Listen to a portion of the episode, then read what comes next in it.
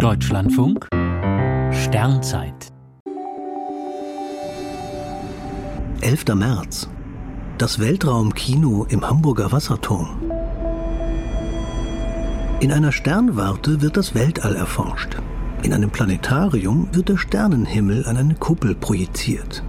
Manchmal meinen Besucher, über ihnen habe sich das Dach geöffnet und sie blickten nun direkt an das Firmament. Dieses Missverständnis wird aber leider immer seltener. Denn in den von Kunstlicht erhellten Gegenden Mitteleuropas ähnelt der Himmel nur noch selten einem von Sternen übersäten Firmament.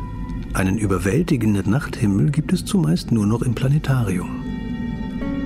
Zu den führenden Einrichtungen hierzulande zählt das im Wasserturm im Hamburger Stadtpark. Über zwei Jahrzehnte lang führte Thomas Kraupe das Planetarium. In dieser Zeit wurde das Haus mit modernsten Projektoren ausgestattet und manch spektakuläre Planetariumsshow produziert. Zudem geriet der schönste aller Himmelskörper mehr in den Fokus, die Erde.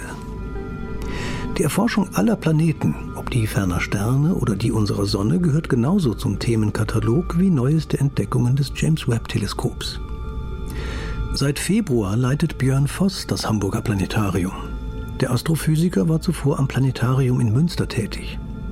Jetzt muss er das Sternentheater weiterentwickeln und in der Stadt, die sich als Tor zur Welt bezeichnet, zum Tor zum Weltall machen. In Deutschland gibt es ähnliche Weltraumkinos, unter anderem in Berlin, Bochum, Bremen, Laubheim, Mannheim, München, Stuttgart und Wolfsburg. Überall vermitteln sie die Wunder des Weltalls. Und das, anders als auf einer Sternwarte, bei jedem Wetter.